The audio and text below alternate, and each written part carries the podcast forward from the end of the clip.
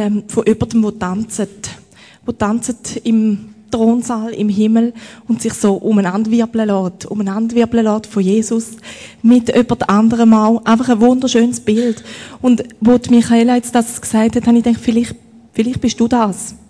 Vielleicht ist das das, wo du merkst, egal ob es Tanz oder etwas anderes ist, aber hey, in der Anbetung, da will ich mich frei bewegen. Da will ich mich können bewegen.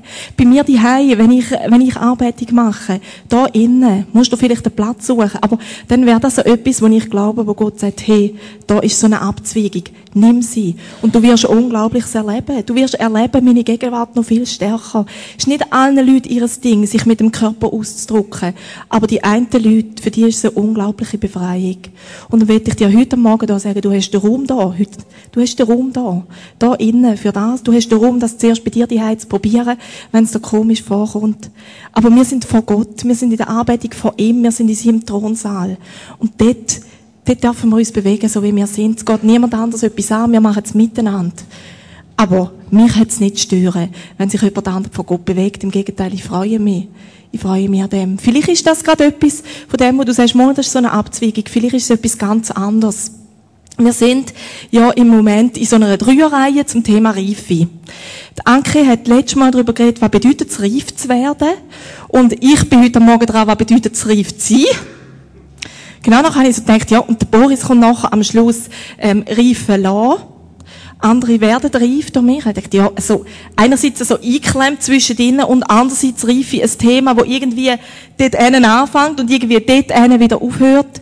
Reife ist ja nicht etwas, wo man einfach Hände sind und nachher stehen wir da, ich bin reif und nachher war's das, sondern Reife ist ja ein Prozess, etwas, wo passiert, etwas, wo wir alle zusammen unterwegs sind. Ich glaube auch, wir können nicht sagen, ich bin reif, und der andere ist nicht reif, sondern ich habe Teile in mir, die reif sind. Und dann sind da Teile in mir, wo Gott noch ziemlich viel daran wirken wo noch nicht so viel Reife da ist. Wir befassen uns heute Morgen mit dem. Nochmal mit der Stelle, die die Anke auch genommen hat, aus dem Epheser 4. Ein Teil davon hat Brigitte schon vorgelesen. Wir werden den später miteinander lesen. Aber zuerst möchte ich euch bitten. Reife ist für mich so ein Thema, da muss ich mich irgendwie wieder mal damit befassen. Merke, aha, also, um was geht's jetzt da genau? Und darum wäre jetzt die Gelegenheit, die Chance auch, dann noch würdet euch an den Tisch Zeit nehmen. Ich habe da drei Fragen so als Hilfslinie quasi aufgeschrieben. Aber was bedeutet für dich Reife? Was ist für dich Reife? Vielleicht, wenn er den Mut hat, tauscht darüber aus, wo fühle ich mich reif? Wo fühle ich mich überhaupt nicht reif? Oder vielleicht sind da auch Sachen, die seit der letzten Predigt, die Anke hat, zu dem Thema ja ausgelöst worden sind. Einfach ein Moment, wo wir uns auf das konzentrieren. Ich werde nachher ein paar oder viele Sachen, je nachdem, darüber sagen. Aber was bedeutet für dich Reife? Was ist für dich ein reifer Mensch? Ein reifer Christ? Teilen wir das? Ist ein reifer Mensch etwas anderes als ein reifer Christ ist? Ein reifer Christ muss noch anders sein als ein reifer Mensch ist? Die Diskussion offen? Einfach euch darüber zu auszutauschen in kurzen Moment. Was ist Reife? Was bedeutet das für dich? Was gehören da für Attribute dazu? Ich tauche nachher wieder da vorne auf.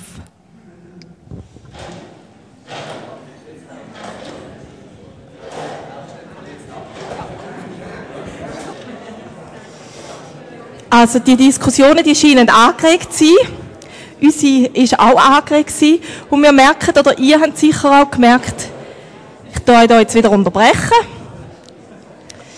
Wir haben gemerkt, Reife, es ist ja nicht etwas, was man so einfach definieren können.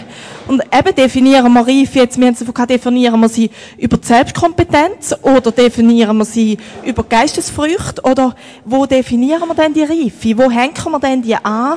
Und letztlich, glaube ich, hängt die Definition von der Reife auch wieder von jedem Einzelnen ab. Aber wir wollen uns ja nicht an dem aufhalten, sondern ich glaube, was wir wirklich sagen können, Reife ist ein Prozess, Reife ist eine Bewegung. Wir haben es davon gehabt, Reife kann auch eine Wellenbewegung sein. Wir sind in etwas im Innen, wir gehen Schritt, wir machen wieder Rückschritt, aber unser Ziel ist ja, dass Linie, die man sieht, dass die irgendwo aufgeht. Von dem redet die Bibel. Die Bibel redet ja davon, dass wir sollen reife Menschen sein und dann sagt sie immer, das Ziel von dieser Reife, das ist nicht ein Selbstzweck, sondern das Ziel ist dann ja Jesus ähnlicher werden, damit es anderen Menschen wieder dient. Das ist letztlich das, was wir in der Bibel immer wieder finden. Jesus ähnlicher, ich soll ihm ähnlicher werden und es geht immer weiter. Es geht immer weiter zum anderen Mensch. Und dort hat es nachher wieder mit der Sozialkompetenz zu tun, oder wie man dem immer sagen will.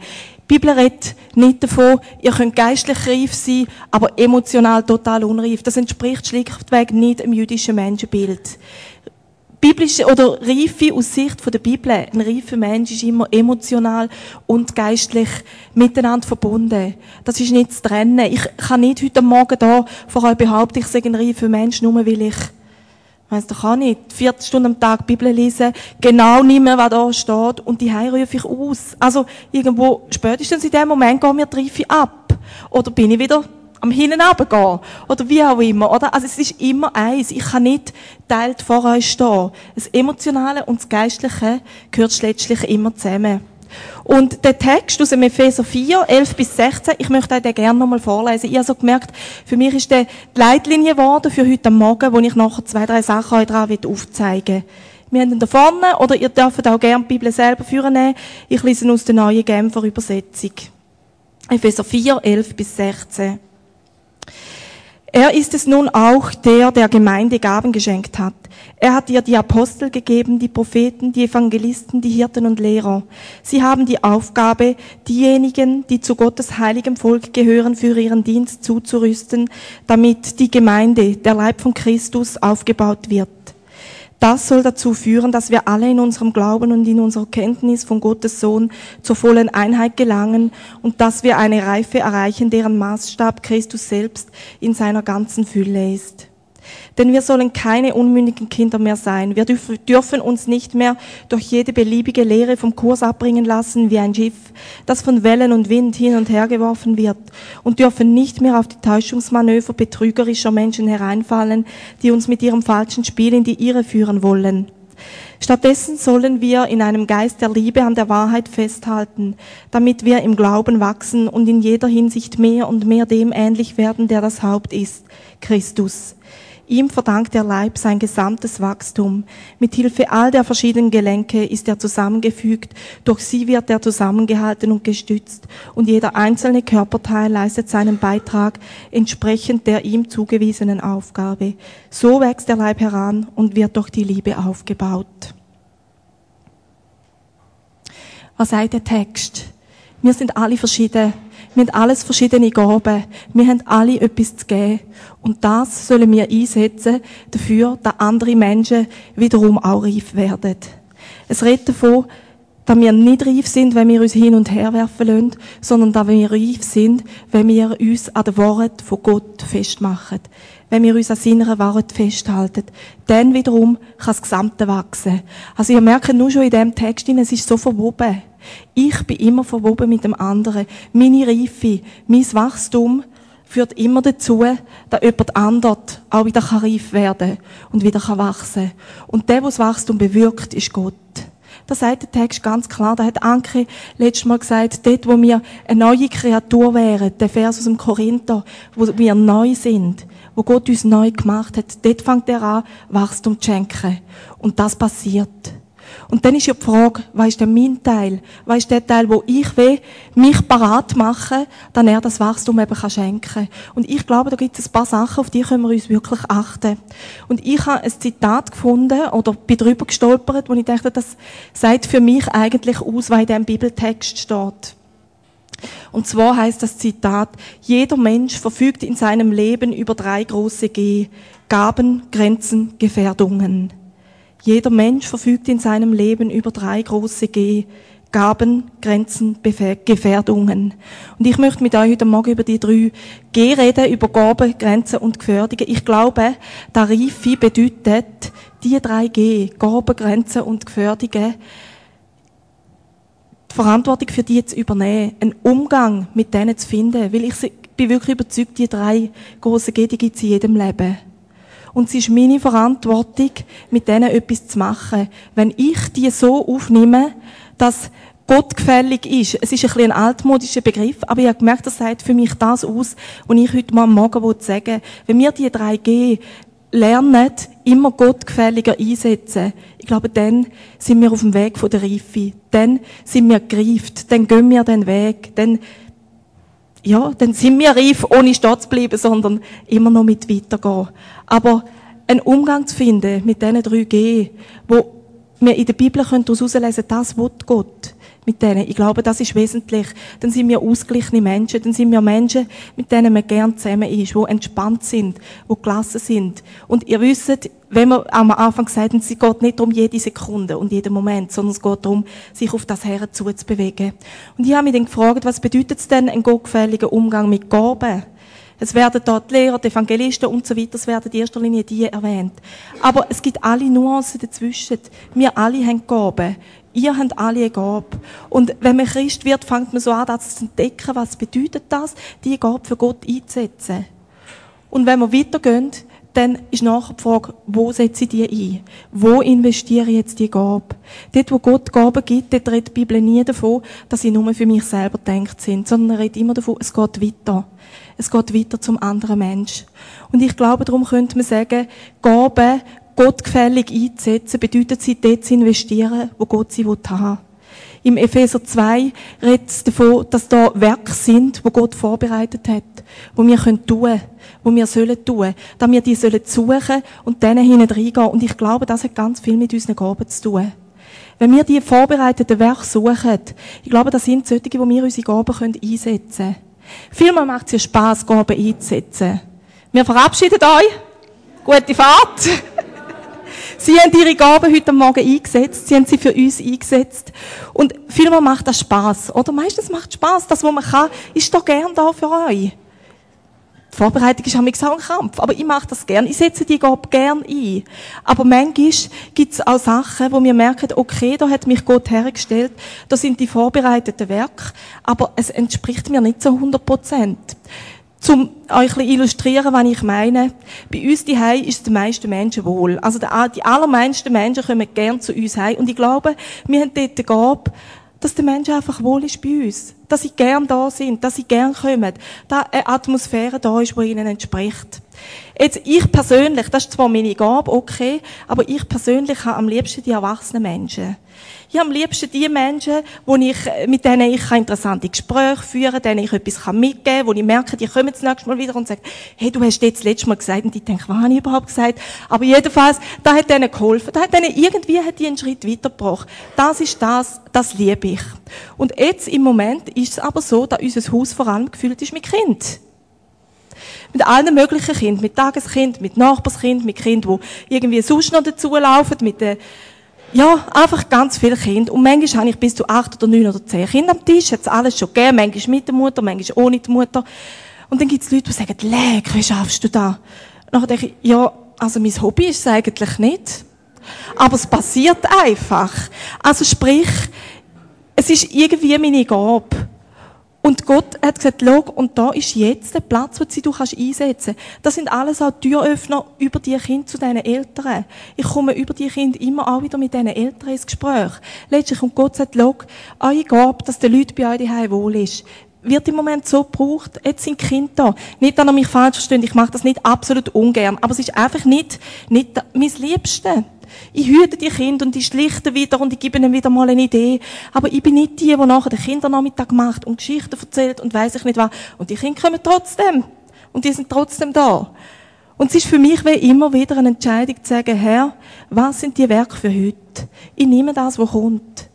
Das, was heute kommt, da setze ich mich ein. Und das hat nachher mit meiner Begabung zu tun.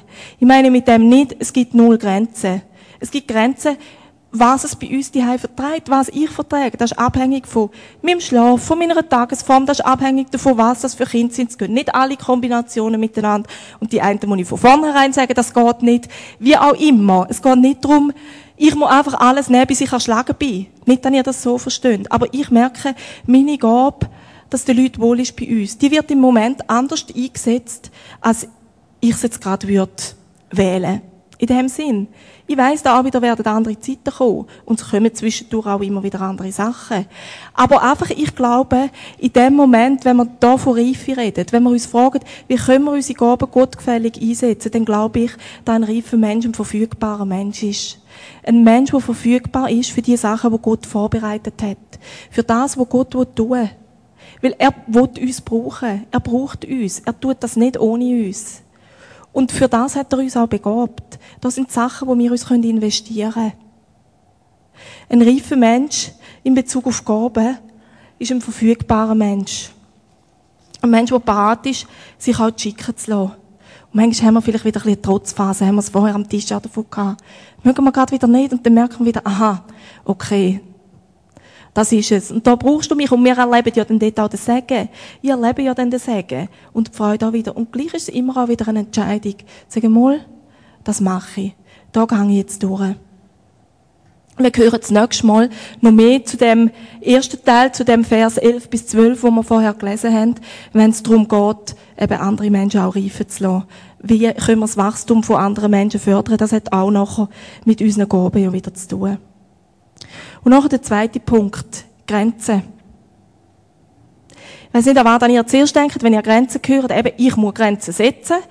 Ich habe eine Bekannte von mir, die immer sagt, ich muss einfach meine Grenzen haben. Ich muss meinen Garten haben, sonst komme ich nicht zu Gang. Vielleicht denkst du an das zuerst. Vielleicht denkst du bei Grenzen an eine Behinderung. Vielleicht denkst du an etwas, wo du leidest drunter. Ich habe gemerkt, es gibt so ganz, ganz verschiedene Grenzen. Es gibt Grenzen, die sind wie andauernd, ein Stück weit. Dass ich Gaben habe, bedeutet ja auch, dass ich andere Gaben nicht habe. Ich bin begrenzt in meinen Gaben. Ich kann nicht alles. Ich kann nicht dafür stehen, Musik machen. Das ist eine Grenze. Das ist eigentlich ja auch eine gute Grenze. Ich glaube, die Bibeltexte reden ja nicht von ungefähr immer wieder davon, dass wir einander brauchen. Es soll nicht jemand alles können, sondern wir dürfen ruhig merken und das gelassen nehmen, dass wir Ergänzung brauchen. Wir können es nicht immer so gelassen nehmen, aber eigentlich ist es doch schön der Gedanke, ich habe meine Grenzen und da ist jemand anderes, der füllt das Manko aus in dem Sinn, oder das ist eben meine Ergänzung für meine Grenzen. Aber dann gibt es ja auch ganz andere Grenzen. Grenzen zum Beispiel wie ein Missionswunsch, der nicht in Erfüllung geht. Vielleicht ist heute Morgen jemand da, der sagt, eigentlich kann ich die Mission wählen. Habe mein Leben dort wollen, Gott hergeben. Es hat nicht geklappt. Oder etwas anderes, wo du sagst, ich habe doch das Gefühl gehabt, das hat Gott von mir wählen. Und es ist nicht gekommen. Es ist nicht gekommen, weil ich die Ausbildung nicht machen konnte, weil die mich nicht genommen haben. Vielleicht ist es etwas ganz anderes. Ehelosigkeit, Kinderlosigkeit. Grenzen, die wir erleben, die gehen nicht einfach so wieder weg. Nicht Gott tut kein Wunder. Aber das sind Grenzen, die sind da und in den allermeisten Fällen müssen wir irgendwie lernen, mit denen umzugehen. Und dann gibt es auch Grenzen, die total plötzlich auftreten. Eine Krankheit, die kommt. Die von heute auf morgen nicht mehr gleich ist. Weil die musst du damit befassen, wie geht's weiter. Krankheit in deinem Umfeld, Tod. Tod von Verwandten, von Familie, Kind. Trennung, Scheidung.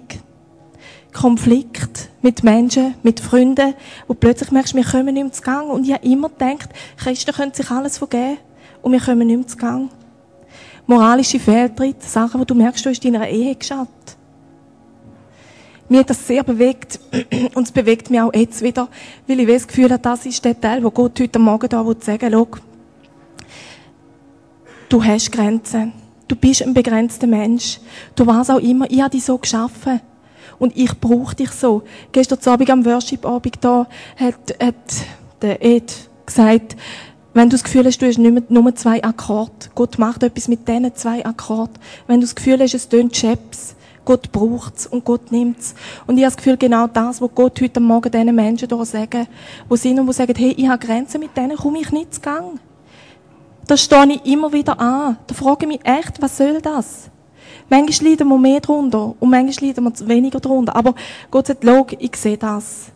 Ich sehe das und ich weiß das. Und ich brauche dich.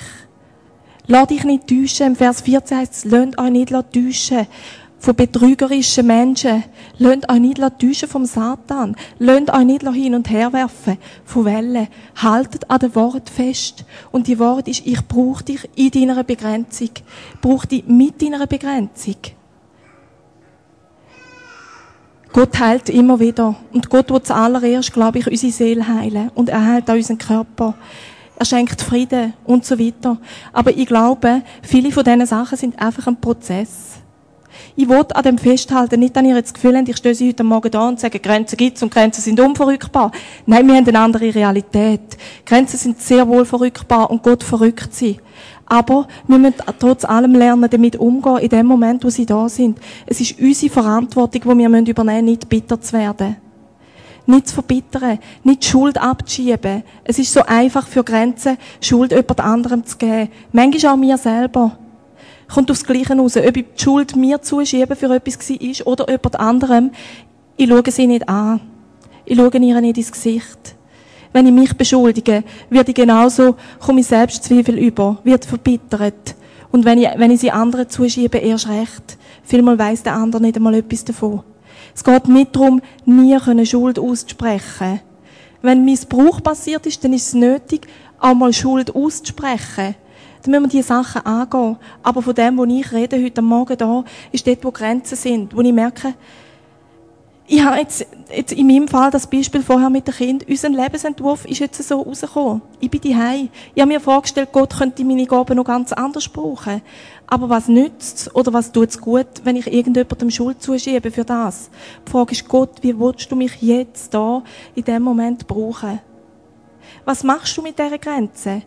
Ich glaube, Grenzen sind die Chancen für Wachstum. Wir hören das nicht so gern, gleichzeitig hören wir es immer wieder und es stimmt einfach glaube wirklich, es stimmt.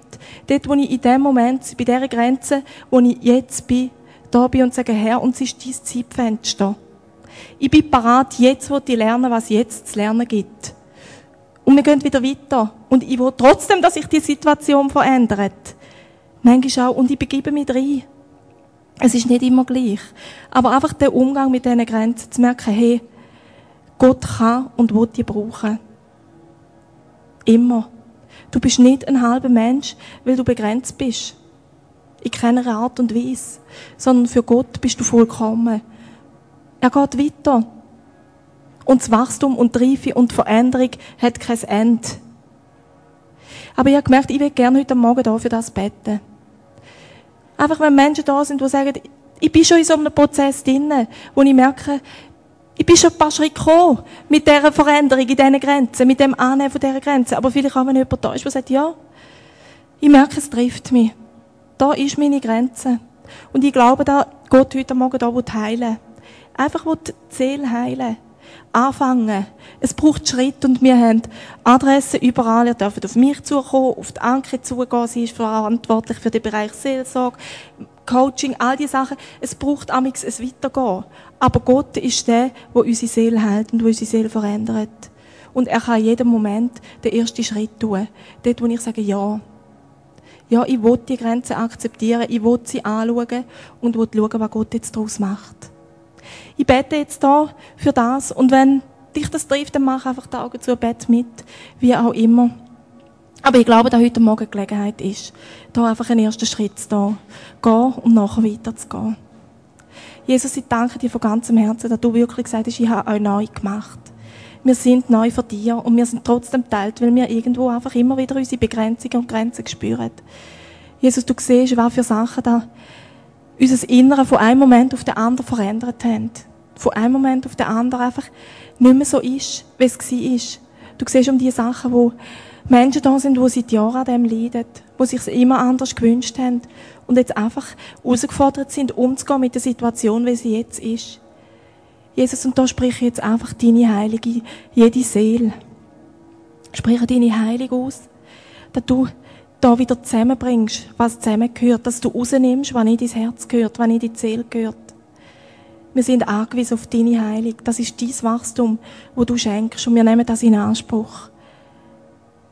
Ich danke dir, dass du das tust. Amen. Ich glaube auch, dass ganz ein wesentlicher Teil von Grenzen drin liegt, dass wir sie, oder wie muss ich jetzt sagen, ich glaube, dass unsere Grenzen für andere Menschen sehr fruchtbar werden können. Und ich glaube, da können wir Vielleicht wir Westler oder auch gerade wir da in der Schweiz, wir können viel voneinander lernen, wenn wir anfangen, unsere Grenzen miteinander zu teilen. Oder nicht anfangen. Vielleicht machst du das schon lange und auch weitermachen. Aber dort, wo ich komme und sage, schau, das ist meine Grenze. Da hilft mir Gott. So gehe ich mit dem um. Ich glaube, dort wird das Ganze fruchtbar für andere Menschen und dort werden andere Menschen auch wieder reif. Dort stehen wir wiederum in dem Innen, dass wir das, was wir haben, teilen und geben. Du musst dich nicht vor jedem Menschen entblößen. Aber dort, wo du merkst, hey, da ist jemand in einer ähnlichen Situation, dort sagen, wie gehe ich mit dem um? Ehrlich zu werden. Und sagen, das, das hilft mir. Dort kann ich weitergehen. dort kann ich einen Schritt gehen, wenn ich mich dort an Jesus festhalte. Und das sind zum Beispiel, finde ich immer sehr wertvoll, das sind die Bibelvers, wo mir helfen. Wenn wir einander mitteilen, was zu proklamieren, hilft mir. Vielleicht ist das etwas, wo der andere noch gar nicht draufgekommen ist. Und da miteinander unterwegs zu sein. Im Wissen, dass dort, wo ich eine Grenze habe, ich einem anderen Raum gebe, dann er dort seine Gabe und seine Begabung kann ausleben kann. Und dann ist noch der dritte Teil, einer, wo man vielleicht auch nicht so gerne anschaut. Ich weiss nicht, wie es euch geht, aber der Teil der Gefährdungen. Ja, da denkt man zuerst an die Zucht, ans Essen, am Fernsehen, an weiss auch nicht was. Dann denkt man vielleicht noch an irgendwelche sexuellen Abenteuer. Was denkt man noch? Erfolg kann auch eine Gefährdung sein, möglichst gut dort stehen. Oder zuerst kommen mir mal all diese Sachen in den Sinn. Nachher denke ich, ja, okay. Und nachher merke ich, aha, mag ja sein, dass mich jetzt etwas von dem betrifft, was ich aufgezählt habe. Mag aber auch nicht sein. Und trotzdem sind ja da die Sachen in uns innen, wo wir gefördert sind. Eine Gefährdung ist für mich zum Beispiel eben der, in Bezug auf den Umgang mit den Grenzen, eben Schuld abzuschieben. Zu merken, aha, ich bin ein Mensch, ich bin relativ schnell drin, zu sagen, du bist es. Mich? Nein, ich bin nicht schuld. Also schau gefälligst du. Das ist zum Beispiel eine Gefährdung im Umgang mit Grenzen, zu merken, nicht Verantwortung zu übernehmen. Dort nicht zu sagen, okay, es ist etwas passiert, mag sein, dass ich schuld bin, mag sein, dass der andere schuld ist, aber was mache ich jetzt, heute Morgen hier damit?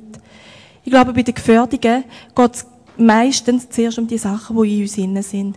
Weil auch die anderen Sachen, die, die man so gäbig aufzählen kann, Reichtum kann auch so etwas sein, beispielsweise. Das sind alles Sachen, da habe ich ja ein Loch in mir inne. Da fühle ich irgendetwas mit etwas, wo es eigentlich nicht die Lösung ist. Und ich muss jetzt da nicht länger darüber reden, weil ich glaube, das ist so individuell. Jeder weiß am besten selber, wo, wo seine Gefährdung steckt. Vielleicht zeigt es dir Gott jetzt gerade auf. Vielleicht denkst du, hm, weiß nicht, dann fragen die heim. Dann frag weiter. Aber ich glaube, als reifer Mensch ist es wesentlich, dass ich sage, ich weiß, wo ich gefördert bin. Und ich weiß, was ich dagegen mache. Mir ist da dazu so ein Bild in den Sinn gekommen, alle, die kleine Kinder mal hatten oder haben, kennen die Türgitter. Oder sobald Kinder anfangen zu steigen auf und abkrabbeln, macht man Türgitter her. Wir haben hier auch eins, damit sie nicht abhauen. Wieso macht man die her? Weil wir wissen, die Kinder sind gefährdet. Es ist gefährlich bei diesen Stegen. Also mache ich dort ein Absperrgitter her. Und ich glaube, Reife oder ein gottgefälliger Umgang mit meinen Gefährdungen bedeutet, dass ich mir die Türgitter mache. Dass ich zuerst weiss, wo ist meine Stege, wo kann ich runterfallen. Dann ich das anschaue. Und dann ich dort nachher so ein Gitter herstelle. Und das Gitter, wo uns die Bibel da gibt, oder wo uns der Text im Epheser gibt, ist, dass er sagt, haltet an der Wort fest. Wieder die Vers 14 und 15, lasst euch nicht täuschen, lasst euch nicht hin und her werfen. Haltet an der Wort fest. Für mich persönlich weiss ich, heisst das immer, wieder Musik zu haben, wo Gott verherrlicht. Ich weiss, das hindert, oder das tut meine Gefährdungen, wie sagt man dem, minimieren. Zurücknehmen, wie auch immer. Es hebt mich zurück dort drinnen. Für dich ist es vielleicht etwas anderes, aber ich glaube, es ist wesentlich, dass ich weiss, wie kann ich mir das Umfeld schaffen, wo ich eben die Gefährdungen kann zurücknehmen kann.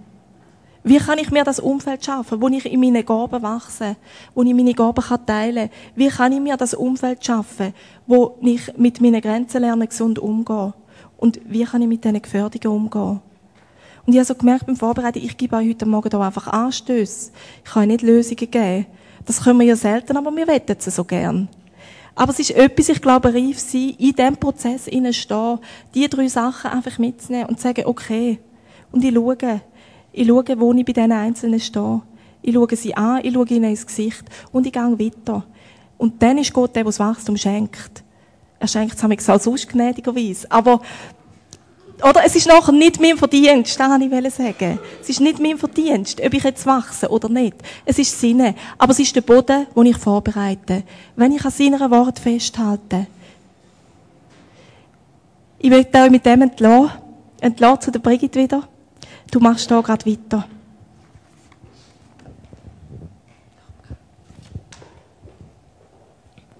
Herzlichen Dank, Damaris, dass du uns hier herausgefordert hast zum Weitergehen, reif sein, Ja, also ich denke, es ist wirklich so, wie sie am Schluss gesagt hat, Damaris, ähm, dass es unser eigener Prozess ist.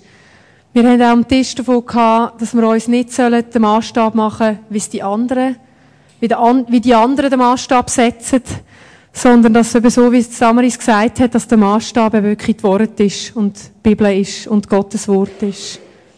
Genau. Wir möchten jetzt den Raum öffnen. Vielleicht ist dir in dieser Zeit, wo Damaris davor war, ist dir irgendetwas aufgegangen, wo du findest, das möchte ich, möchte ich gerne mit den anderen teilen. Ähm, Im Thema äh, Gaben, Grenzen, Gefährdungen. Ich weiss nicht, ob jemand etwas hat. Ich fasse es gerade mal an. Mir ist etwas aufgegangen, wo ich ähm, in Jerusalem war und äh, mein Hebräischstudium angefangen habe, habe ich besonders heilig sein. Eine Gefährdung von mir. Ich bin jeden Morgen auf die Stadtmauer beten und habe dann dort Leute kennengelernt. Also nein, nicht, natürlich nicht jeden Morgen, sondern die Morgen, die es zugelassen haben. Ich habe wählen, jeden Morgen dort hergehen. Aber die Morgen, wo, äh, die Morgen, die es zugelassen haben. Und ähm, ich habe dort Leute kennengelernt von einer Sekte. Und wir haben ganz stark bei der Aussendung gebeten, dass ich schnell Anschluss finde zu einer Gemeinde. Und ich habe natürlich mit meinem besonders heilig und mit allem dem, was sie mir äh, gesagt haben und schon angefangen haben, Hirnwäsche im Gebet, habe ich gefunden, oh ja, genau, das sind die Leute, die wir dafür gebetet haben, mit denen, mit denen gehe ich in Gemeinschaft, mit denen gehe ich einen Weg. Und ich bin dann in die Sekte reingekommen und habe dann durch äh, Gottes Gnade wieder rauskommen ähm, und habe mir nachher ganz viel Vorwürfe gemacht nach diesen drei Monaten, was ich da angerichtet habe, auch bei anderen Menschen, auch gerade bei meinem äh, Mann dann. Und ähm, nachher habe ich drei Leute aus dieser Sekte rausholen.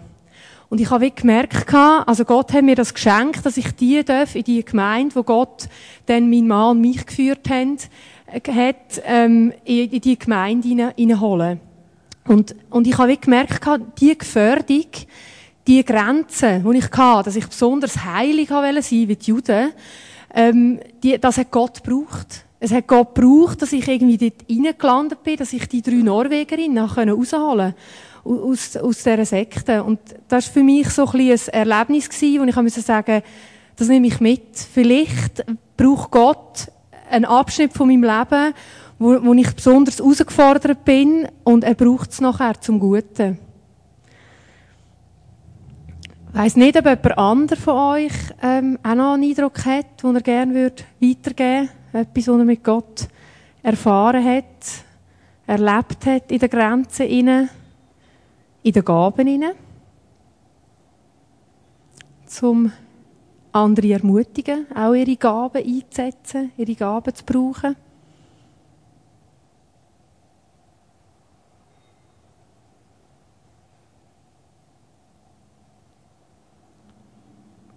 Fühlt euch frei.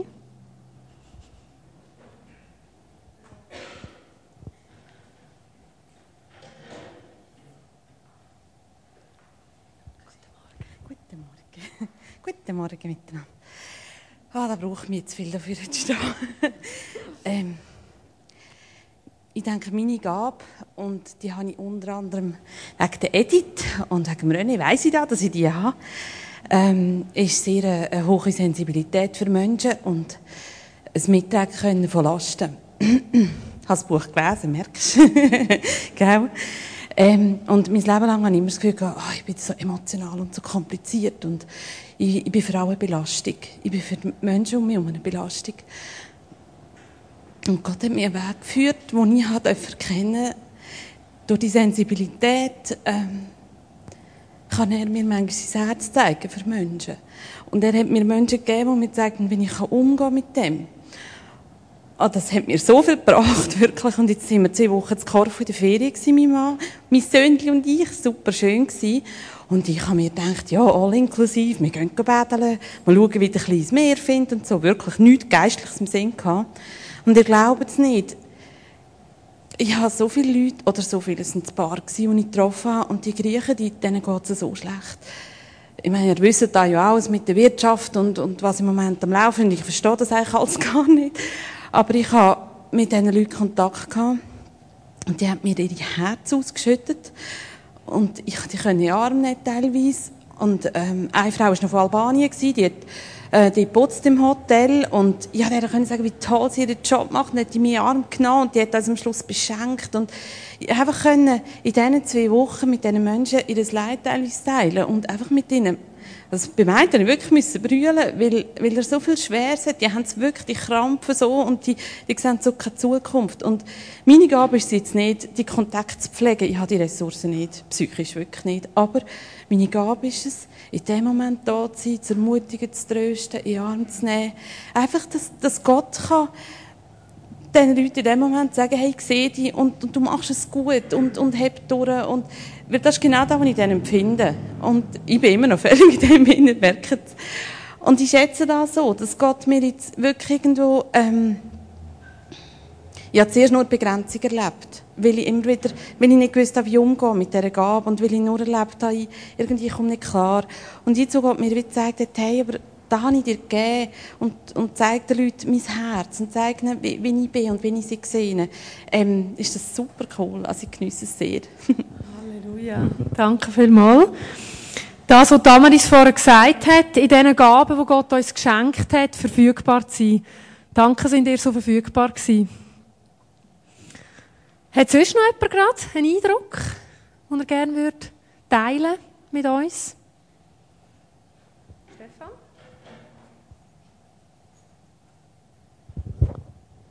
Also, ich will mich nicht selber loben, ähm, aber ähm, ja, ich habe, ähm, Ivana, wie viel von euch wissen, im Binzenhof, da ist ein WG, ähm, ja, und wir haben im Moment ähm, vier Eritreer, die bei uns wohnen. Ähm, und ja, ich, ich habe irgendwie gemerkt, dass Gott mir ähm, ja, Gabe hat, um mit ihnen, ja, äh, mit ihnen einfach unterwegs sie, sie zu begleiten und ja, ihnen auch äh, ein Deutschkurs zu geben. Und ähm, ich ähm, rede ja leicht verlangsamt. Da ist eine Grenze von mir, die ich habe, weil, weil ich halt die, ähm, ja, eine Behinderung hatte, einen Unfall hatte.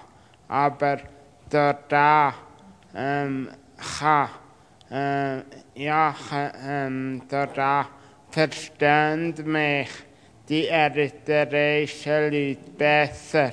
Und da, ähm, ja, kann ich ihnen... ja, ja. Da kann ich ihnen, ähm, ja, Deutsch weitergeben. Danke. Merci. Merci vielmals. Danke.